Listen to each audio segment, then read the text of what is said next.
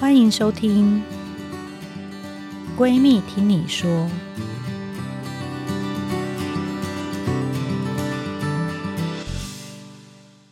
大家好，欢迎来到《闺蜜听你说》Podcast 节目，我是你的二条线闺蜜陈菁徽医师。这是一个长期关注女性心理健康的节目，在下诊后呢，跟大家聊聊心里话。不管是还在努力备孕，想从一条线到二条线的你，或是一路上有许多心底的事想说又不知道找谁说，我们呢在这里跟你用最舒服的方式，前往二条线路上的酸甜苦辣。今天的来宾呢，呃，其实大家常在电视上看到他，不管是谈专业的妇科知识啊、两性议题、女性健康，甚至是对性教育，他都非常专业，也做了很多的社会对话。多年前，甚至与艺人陶晶莹在政治大学一起开性教育课程。那他也是我的下游协力厂商。有听到笑声的话，他就是我们的陈保仁院长。哎，大家好，我第。确是感谢上游厂商。你讲到这个，我直接就先打个岔。是是是，你知道我那天在看诊啊，那天看了六个产科，赫然发现四个是不孕症治疗来了。这时候我默默的感谢试管婴儿中心，如果没有他们的协助。我六个 K 六个产妇就只剩两个，你知道吗？我就连续看了六个，四个是哎不就试管婴儿来。我每次都说，哎、欸，我先帮你签个名，我签个名，陈宝仁院长就会对你很好。你没签，我也会对他们很好啊。因为其实我老实讲，我对于呃愿意接受是呃辅助受孕治疗的人，我很尊敬。其实他们要跨出一个心理的坎。但是呢，如果他愿意，其实成功率很高。我很多病人被我赶去，赶去回来以后都非常谢谢我。人家说如果没有踢他那一脚，他一直还是有点。害怕，还在每个月算时间。是啊，多累啊，嗯、很有压力。对呀、啊，对。那我们现场还有一位特别来宾，就是粉丝专业陈保仁医师与弗罗拉 Flora。大家好，我是 Flora，我今天是乱入了。Mrs. 陈保仁，对，对她最近很像那个青春少女，因为她在学韩舞，然后我看了她的 video，我吓惊呆，因为我大概。因为我也是，我有曾经不自量力学过，我大概跳了两分钟，我就喘得到不行。哎、欸，两分钟真的蛮喘的。那你有没有激发起你的重新恋爱的感觉啊？没有，我在跳，他在继续吃饭，根本没在。我跟他一直 always fall in love，forever love。哦，对对，这就是今天节目的主题。对，不要害我。那请大家这个追踪起来订阅陈宝仁医师与弗罗拉。陈宝院长呢也出版了一本书，叫《姐妹的五十道阴影》，教各位姐妹如何爱自己，怎样更幸福。我也是看了这本书，我才知道说。原来我一直以为我的这个关键的时间有点太短，然后我发现这本书是 我是在正常范 围内。我那本书是帮男人写的，其实我以后写书有两种版本，一种是给男人，一种给女人的，好不好？然后我开课也都是有男人版、女人版，然后再开。其实我觉得你写正常的性爱时间、嗯、原来只有六到九分钟，大家就不会有压力嘞。呃，这是事实啊，你知道男性不孕症哈，我们现在打个岔嘛，我哎顺便讲一下。这是二零一七年出的，有点早了，叫《姐妹的五十道阴影》。其实我一直，我上次出这本书的时候，所有人跟我说：“保仁医师，你应该要出十本，《姐妹的阴影》超过五百道。”那我想说，所以我下一本一直要出一件，我们要阳光面。我希望写的是姐妹的满满那个阳光满室，或者是一百道阳光。但是后来人家跟我说，你应该写男人，更多男人跟我说，陈保仁。要写兄弟的五十五百道阴影，你知道，男人女人其实都有阴影。所以你现在也兼差有治疗鸟鸟。呃，我治疗心理上的勃起，硬体好医啊，软体难医啊。哦，那既然刚才陈保仁院长说他与 Flora 一直都在这个热恋期，所以我也想就这个时事题，因为最近有不少的。明星啊，艺人啊，都在结婚十五年以上才宣布离婚。那我知道离婚的高峰期大概有两个嘛，一个是刚结婚的时候，因为突然非常不适应。那我想知道结婚十五年，因为我我是新手啦，我也才结过一次婚，然后 也还没有也还没有到鼓励多尝试啊，也还没有到很久，所以我以为结婚十五年就已经适应了所有的缺点，为什么结婚十五年还会想要离婚呢？这个问很好，当然我们先从科学专业，其实婚姻也是一个科学啊。呃，大研究显示，大家说七年之痒，七年之痒，其实三年最痒。大大研究，如果说你在呃婚姻那一年就会稍微厌烦，所以我自己所有病人我说，结婚两年你一定要生孩子，因为早一点是转移注意力，要不然你只会看到对方的缺点。那大研究显示告诉我们，三年左右是一个婚呃你的所有的甜蜜期完全下下降，只有缺点浮现出来，甚至于如果结婚生育，生育完第一年是双方冲突最高的时候，其实真正的离婚的高峰期是婚后三年左右。那那三年到七年这中间就叫适应，后来就慢慢呃如如鸡肋一般的这个淡而无味，当然就就慢慢混。但是婚姻到底要怎么样经营的有趣？其实我觉得必须要讲，它要经营。哦，你如果没有经营，其实婚姻很难有趣，它只会淡化。那慢慢就习惯，慢慢就没感觉。所以你的意思是说，这十五年才离婚的人，他们可能就是照顾小孩啊，然后。柴米油盐酱醋茶，吃饭，然后家务等等，没有经营。我我，我们先讲这个离婚这件事情啦。婚姻，你从婚姻职场中离职呢，原因不外乎外力介入。我们先排除外力介入这个族群，哈，看起来不太像啦。对，你看到越来越多，哎，其实它就是淡化。你讲 Melody 为例好了，中间可能有，你刚才是讲这个吗？哈哈哈，还有张清芳啦。我要先讲这个，有时候不一定是对方体力变差或者什么，我们不要考虑到这种，其实常常是情感因素。情感因素，我我我最近演讲常讲，其实我以前演讲都会 ending 都是用 happy wife happy life，但我最近有一种感觉，我结婚在二十二十三四年以后，我有感觉，我最近讲的是 no wife husband 不是 no wife happy life。我太太听到以后，马上回我一句：No husband，No husband, better life。大家开始 man 的英文。但我要讲说，为什么我看到社会趋趋势是这样？我看到非常多在我们叫做卒婚，也就是在四十五十以后，也许你的呃，你觉得你的人生任务告一段落，小朋友他也也也成长了，你责任终了，你想追求更好自己，其实这样子而分手的非常多。在这样的分手，为什么会这个 moment 开始想啊？因为减少照顾小孩时间了。第一个，他小孩照顾对女性是一个很重要的责任，他觉得到一段落了，我对你的责任也终了。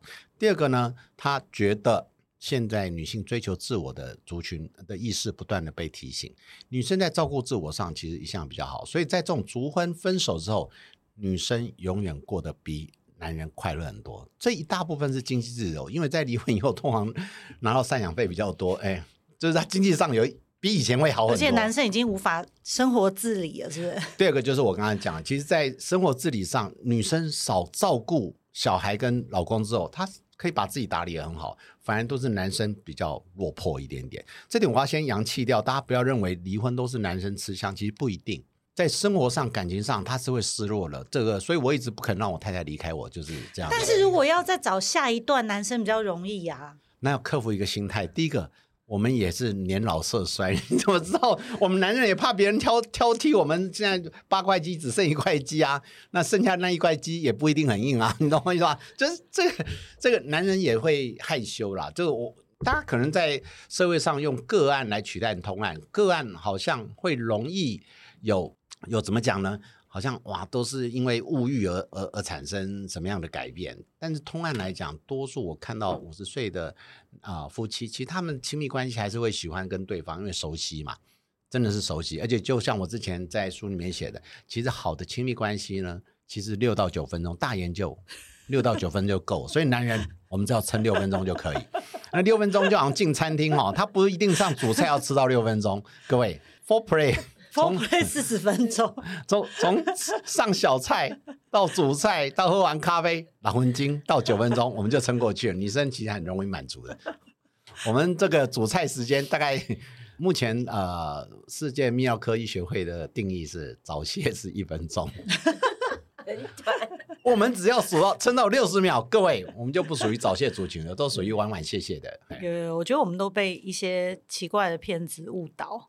但但是我老实讲，你不能进去到出来就就是从呃进餐厅到出餐厅，有有，因为摩铁不是都规定两个半小时？哎，对，那有一些对啦，也对，对，所以你还是要把两个半小时填满。所以我去的时候都买很多宵夜，嘿。你要唱十首歌吗？哎，我们今天到底要聊什么？怎么聊到这个啊？对，大家知道说我这个节目是关注女性心理健康的频道，所以。我当初呢，第一个想到就是陈保仁院长，因为他几乎算是我们台湾很早就开始关注这个议题的前辈，也是呢台湾妇产生息医学会第十二、十三届两届的理事长。那个时候没有人关心这个，因为大家都是 focus 在医学专业，比如说怎么样把这个癌症呃可以让他再活十年，然后或是怎么样可以母婴安全，然后减少一些产科并发症。几乎没有人去想到，所以当初呃，就是您啊，尹长生很少数十十位以下的妇产科医师开始重视这样子的议题。那我也想知道，说您是怎么样的心情开始这样子的心路历程？对。其实，因为我当妇产科很久哈，我想我们都很资深医师了，嗯、我自己很清楚，看病容易看心难啊，真的。所以很多病人其实一进来我都知道怎么治疗，但是我们要花的心力是让他认知他是这个病或不是这个病。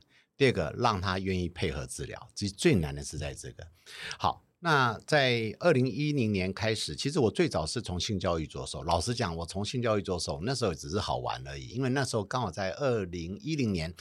呃，并要上市五十周年，所以不好意思，我我我是一个很好的演讲者，所以那时候拜呃那个药厂，因为上市五十周年很多活动，啊，我们也开采系列的活动。我从那次开始发现一件事，教育太重要。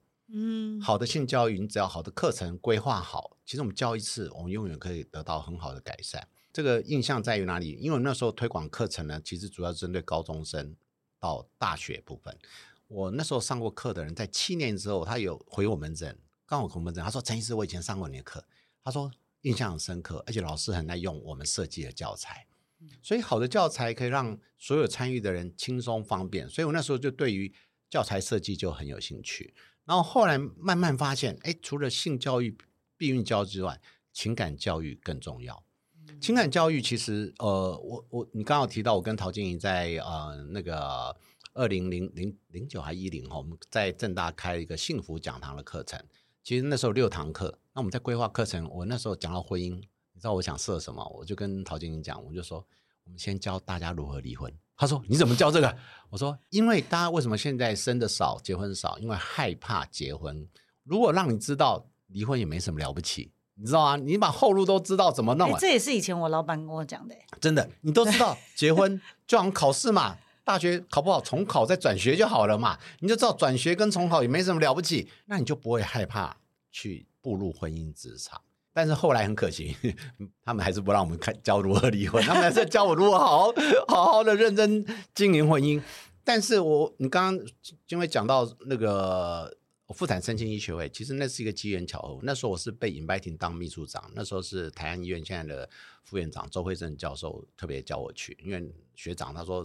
他觉得我脑脑筋很多想法，那我那时候就想，哎，其实很认真的，我还特别出国参加世界身心医学会，那我就发现，以前我们身心医学会，大家如果听这个都以为啊，就在讲女生忧郁症啊，心情不好啊，就挑女生毛病。但是事实上，身心医学会的范畴很广。其实我那时候最早，他们其实从家暴、儿虐、夫妻情感，甚至于女性自主，其实都是在这个范围。它它范围很大，所以那时候我，哎，我就是深受感动。我每次都讲这个故事。那时候是身心医学会，世界身心医学会，它的 key 连 Me Too 都在里面吗？呃，Me Too 也在里面，但是 Me Too 是一小趴，他们其实三三四个讲堂，他的 keynote speaker 就是最主要主场的演讲者，你知道是谁吗？以前我们都是教授、医师，No，他是一个单亲家庭，他写了他的遭遇，然后他的故事，还有请他们那时候在爱尔兰，爱尔兰那边很有名的一个女诗人。你在医学会有看过非医师以外的人当 keynote speaker 吗？就是主主场演讲者没有诶、欸。然后所以就觉得哇哦，原来真正的身心影响范围，他们可能比我们更影响，因为他写的那本诗集，其实翻译成到九十三国十几种文字，人家畅销比我们多，所以所以那时候我就觉得哇，原来身心情感的议题可能影响范围比我们广，也因此我回来就开始不断的把身心的议题扩得很大。那其实因为金威你是不孕症的，不孕症那时候我也找你们家讲啊。对啊，我觉得我一半的时间在当心灵导师。但是你知道吗？我那时候本来特别，因为我们带几个忧郁症或情绪的困扰，我把不孕症拉出来，那我找你老师刘志宏老师，嗯、刘志宏教授跟我聊一下，说，嗯，其实宝仁啊，我们不孕症治疗呢，解方只有一个，就是赶快怀孕。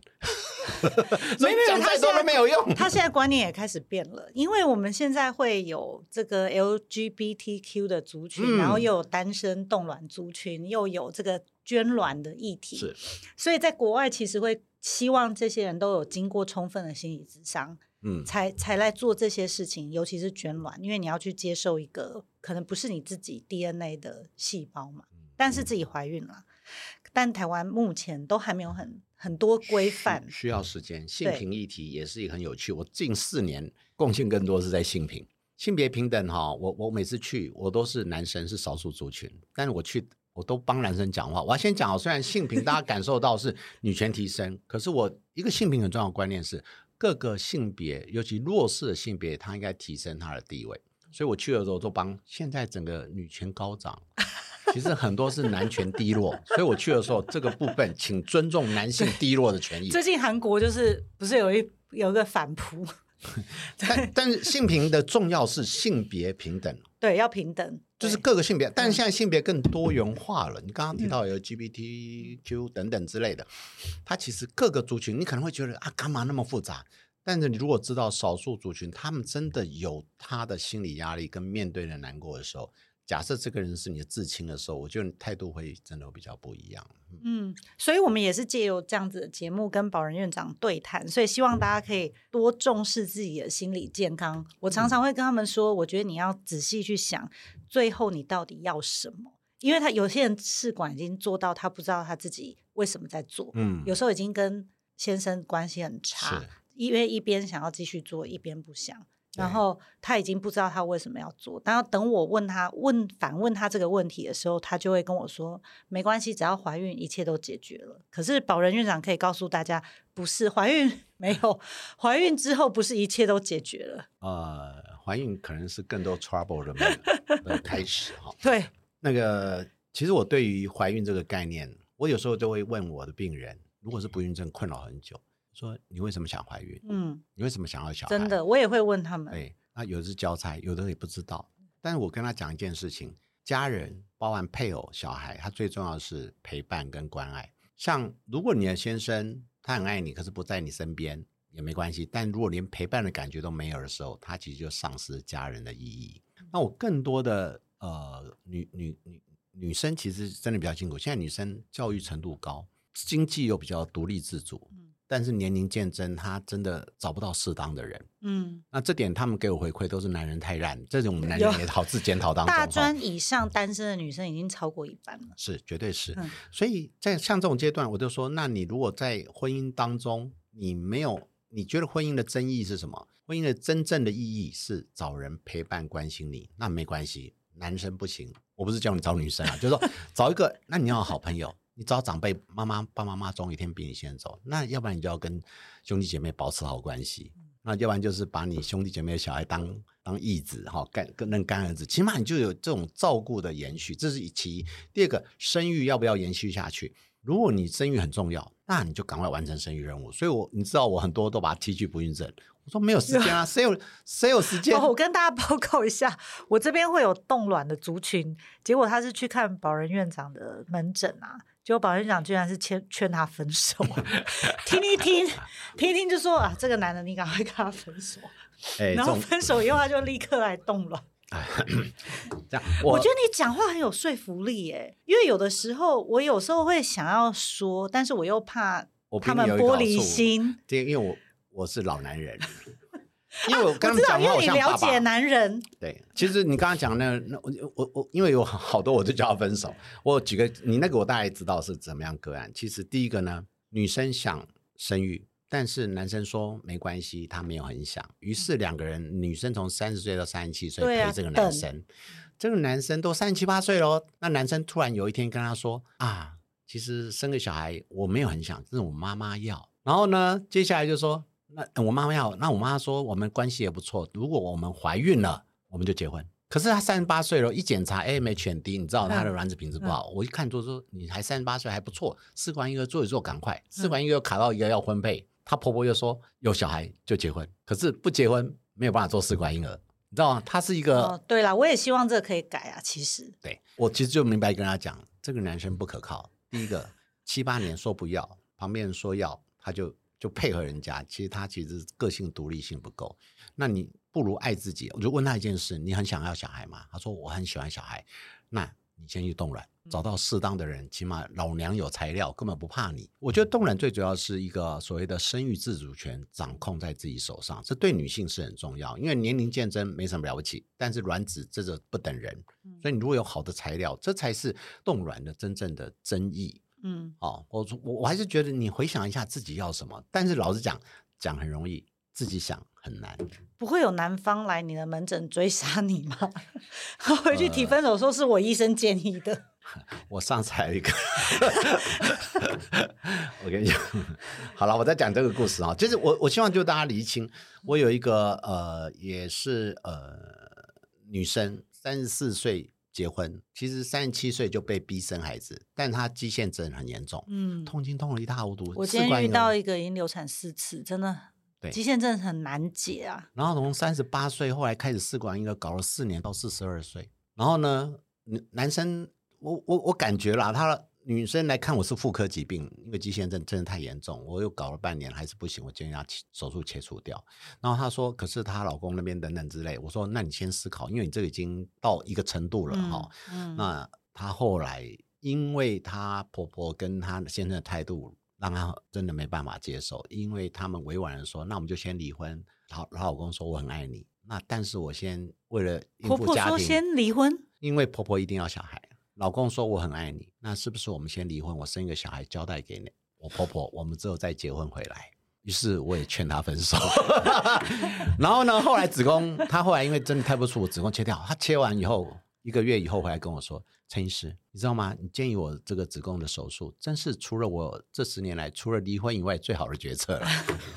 所以他”很舒服啊。他两个很好的决策都是我建议的。啊，我今天那个病人，他的血红素掉到二到三。吓死我了！我第一次想说，哇，天哪！你现在赶快去医院，你不要在我这边昏倒，我没有办法处理，太可怕了。没有慢性贫血跟家暴一样，他会慢慢习惯。哦，所以一样的问题，她也是遇到她婆婆说，因为我也是劝她说，我们我们先做试管，因为试管可以把取卵跟植入分开，中间我们可以让你的肌腺症稍微缓解。没错。对，那她婆婆也是说，没有怀孕是不可以结婚。这个当然有两个流程啊，一个就是是不是台湾可以克服掉不要婚约关系，嗯，但是我觉得这也是一个很好的把关，你懂这个逻逻辑，就是你说测试一个人诚意是不是？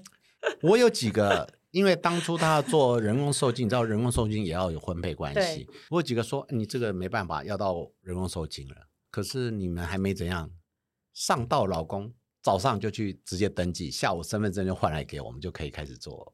因为这个有些流程，因为当初有时候 mistake 掉，就是没有确认他有没有婚配，以为可以就开始打针了，就哇靠，就隔天隔天要植入，发现他们没有没有那个婚配关系，自己回去做，呃也也没有啊，也不要浪费，老公多上道，哎，没问题，早上就去登记，很感人呢，这个就是上道男人啊，对对对，我们男人也要上道嘛，哈，但是因为少子化一题，所以现在其实已经开始讨论这个婚姻制度是不是要稍微修改一下。未未来人工生殖法议题啊，这这个其实你讲的是内政部的概念。哦、你就你如果看了少子化，但我要先讲哈，其实大家一直觉得少子化怎么最近才注意？其实大家不了解，两千年左右，其实内政部就在 work up 这部分，他不是现在才做。但是有些东西哦，你就是看在二零一零年以前都鼓励大家早婚早育，最近把早婚拿掉了，意思就是说你不婚，但你只要育就好了。因为现在也想要再建立一个新的关系，是介于男女朋友跟婚姻之间的关系，对，但但是我我我又怕味道之士会攻击我们，叫人家不要结婚，就是在妇产科医师的立场，有小孩就可以啊，你结不结婚？没有啦，嗯、还好啦，越来越少了。对，但但是我我我我我有时候又很怕，你只是为了生育而生育，有时候你要去厘清生育带给你的意义是什么。我有时候会想，说你生孩子对你跟生病，你你你自己厘清一个观念。啊、那最终呢，小孩会离开你。小孩如果不离开你，也很可怕，因为他变啃老族。哦、嗯，但是小孩离开你的时候，你怎么过自己的生活？这我最近也常跟我太太在讲，还有跟我自己讲，如果他们都不在我身边，我怎么过生活？好险，现在有 Uber。我我讲的过生活就是我有没有我我的生活乐趣，我要怎么去过我今的生活？当然经济要有。你已经开始在储备了，是不是？我开玩笑，我虽然叫别人就是要好好爱自己，对不对？我太太那时候拿两本书给我，陈宝仁，你要学着爱自己。好，他他标那本书一本叫《好好爱》，但是我后来没有看到下一本叫什么《好好分》。我后来觉得太有智慧了。好好爱，爱而不得就应该要分，跟孩子分开。对，学着分手是非常重要的智慧啊。对啊，嗯。嗯，那最后呢，邀请大家继续订阅关注“闺蜜听你说 ”Podcast，也欢迎到各大平台收听订阅二条线闺蜜。陈金辉医师粉丝专业，还有陈宝仁医师与弗罗拉粉丝专业，还有 YouTube 频道“闺蜜听你说”。最后有什么想说的话呢？请到粉丝专业私讯给我，或是放在我们说明栏的闺蜜树洞，分享一下问我们的问题。未来我们都会不定期邀请专家，有参与过不孕症疗程的名人经验分享，还有专业的心理师、智商师等来宾。就希望大家给我们问题，我们就会帮你们找答案。在这边跟大家先说再见喽，拜拜。